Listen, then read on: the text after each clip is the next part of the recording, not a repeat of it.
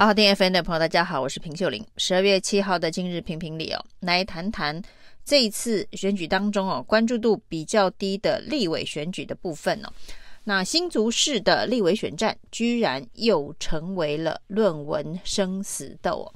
那从林智坚的这个论文门呐，小智论文门，造成了民进党在。二零二零年的选举当中，二零二二年的选举当中一失五命哦，惨败之后呢，没想到新竹市居然又出现了论文门的魔咒哦。那这一次呢，也是老柯柯建铭一手力挺的阳明交大的教授林志杰，那被时代力量也是他的竞选竞争的对手，这个时代力量的邱显志立委踢爆他的升等论文呢。有问题哦，那百分之五十一呢是复制贴上他自己的指导学生的论文，那这个指控哦相当的严重哦，这个学伦的问题恐怕比这个林志坚的论文抄袭还要严重哦。那这是林志杰的升等论文，那邱显志呢进一步指出哦，其实林志杰有七篇论文呢都有类似的问题，而且呢他已经具名检举。那这个检举的信函以及相关的论文呢，已经送交了阳明交大的学伦办公室，那进一步的这个审查。不过呢，这个阳明交大的学伦办公室啊，说要一百二十天之后才能够判定，做出结论呢、那大家知道，现在距离一月十三号的投票日大概剩下不到四十天了，只有三十几天的这个时间。所以呢，又出现了一个非常尴尬的状况啊，就是如果呢，这个林志杰当选了新竹市的立委，但是呢，阳明交大判定他的这个升等论文有学伦的问题啊，那撤销他的升等，或者是呢，他的这个七篇的这一个论文期刊论文呢，那有抄袭的问题，有复制贴上学生论文的学伦问题的话，那撤销。或者是哦，这个呃相关的这个惩处他的这个交大阳明交大的这个教授的这个身份呢、那可是呢，另外一方面，在这场选举当中，他又已经当选了立委，对民进党来讲，那就是一个会非常尴尬的状态哦。因为在这一次的这个大选，二零二四的大选之前呢，那赖清德为了要呃，切割二零二二年发生败选的几个原因啊，不管是这个黑道入党，或者是这个学伦的相关的议题啊，那赖清德都做出了这个新的规范啊。那有黑道背景的不得参选，甚至呢还这一个呃修法修入了这个选罢法，所以呢黄成国没办法再当民进党的中常委。而呢，有一些有这个前科背景的相关的这一个罪行的人不得再参选了。那包括了这一次啊、整个立委登记的过程当中哦，有一位立委，台南的这一个王家珍立委参选人，国民党籍的。那因为这个相关的法律争议啊，忘记提起上诉，结果居然丧失了参选资格。那这都是在这个赖清德为了要彻底检讨二零二二年民进党败选原因所定下的相关的规范呢。那在学伦的问题的部分呢，民进党自己还要成立学伦委员会啊，来检视。提名人当中是不是有学伦问题哦？不过其实赖清德的这一个具宪法啊，显然真的没办法解决问题哦。那包括了呃，他提出的这个学伦争议的平息争议的方式啊，成立学伦委员会审查之后呢，民进党也持续陆陆续续的，还是有一些政治人物的论文呢，那出了问题啊。那这些甚至包括他自己的竞选总干事潘孟安的论文呢，也曾经被质疑啊。那对赖清德来讲，既然规范已定啊，那其他的事情啊就不是他的事情了。那不过这一次的这个林志杰的这个学伦的事件，并没有引起太多的关注跟讨论呢。一方面呢，是民进党的政治力量这一次呢，基本上完全放生了林志杰哦，所以呢，邱显智。检举林志杰的升等论文，呃，有相关的争议之后，我们看到从民进党中央一直到这个力挺林志杰，天天带着林志杰扫街拜票，在新竹市穿梭的民进党的立院总召柯建铭哦，到现在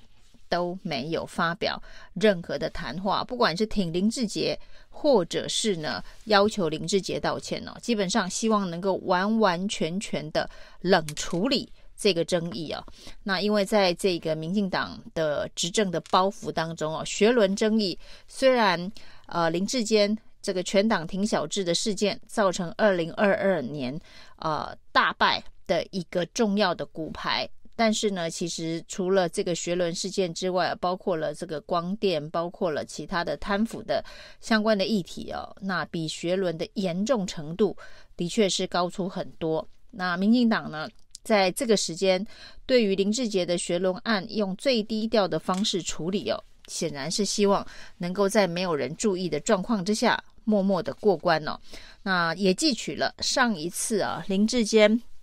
的论文抄袭案的时候，民进党全党挺小智，那造成了这个指鹿为马的全民反民进党的风潮啊，那这也是这一次民进党在小智事件上面所学到的教训哦，所以对于挺小杰这件事情啊，目前呃真的听起来声音非常的零星啊，基本上没看到。任何一个政治人物哦，这个正式的跳出来挺林志杰啊。那不过呢，这个包括了中研院有这个欧美所的教授，台大有法律系的教授，阳明交大也有法律系的教授。那似乎挺的是邱显志这一方哦，认为这的确是有学伦上面的这个问题哦，所以整个风向其实对于林志杰是相当的不利哦，没有这一个。民进党党政的力挺跟奥援哦，可是却有学术界的这一个反对跟谴责哦。那对林志杰来讲，这件事情上面，呃，当然是处于比较不利的一方哦。那所以呢，这个林志杰除了呃痛批邱显智是乌龙爆料之外呢，也说如果这个送到交大学伦会，最后证明他没有这个学伦问题的话，要求邱显志。要退出政坛了。那虽然调子拉得很高，但是居然没有民进党的这一个党机器在支援他，行政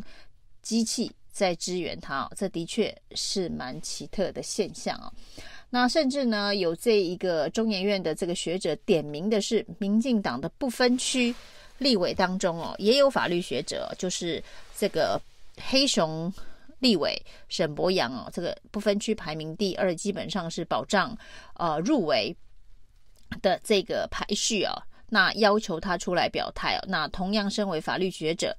那认为林志杰的升等论文以复制贴上学生共同的这个研究论文的这个方式哦，到底符不符合学伦呢？不过，即便被点名了，黑熊立委到现在呢，也对这件事情没有表态哦。那这个就有点像陈明通跟林志坚的二点零版啊。那只是呢，这一次啊，这个。是陈林陈明通跟林志坚的案件当中哦，这个是林志坚啊、抄袭陈明通以及另外的这个学长的论文呢、那这一次呢是这个老师抄袭学生的论文呢、所以是陈明通抄袭林志坚的概念呢、那总而言之，师徒之间的这个论文的学伦事件呢、哦。哦，在这个理工科的论文跟呃法律的论文可能有所不同哦。目前跳出来点名批判林志杰的，基本上都是同样的专业领域的法律学者。那到底林志杰会不会针对这些事情道歉认错？那看来呢，因为学伦政大的学伦会说一百二十天之后才会做结论，看来会带着钢盔，呃，持续的低调的一路装死。到这个一月十三号的投票，那呃，就像之前所分析的，这个投票的结果，最后如果是林志杰当选了，结果学伦会判定他的论文抄袭啊，那整件事情啊，又变成民进党的烫手山芋，该如何处理这件事情？要视而不见阳明交大的这个学伦会的判定，